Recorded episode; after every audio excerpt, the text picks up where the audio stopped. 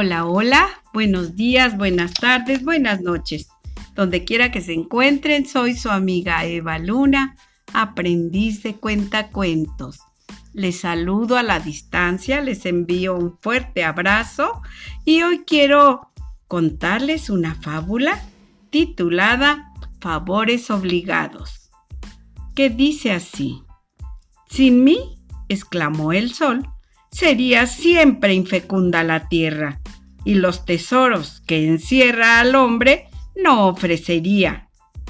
Si no llegara a lucir mi hermosa luz esplendente, el hombre seguramente dejaría de existir.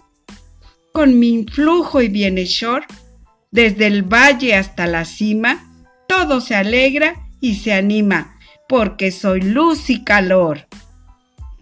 Esa es necia vanidad, dijo el aire. Ten en cuenta que porque yo existo, alienta y vive la humanidad.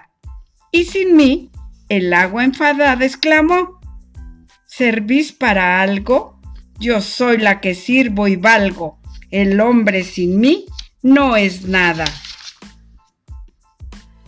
Si importancia me niegas, la injusticia no me explico yo refresco y purifico cuanto uno y otro tocáis.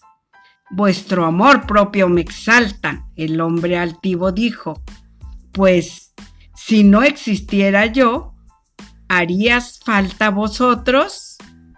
Fin de la historia.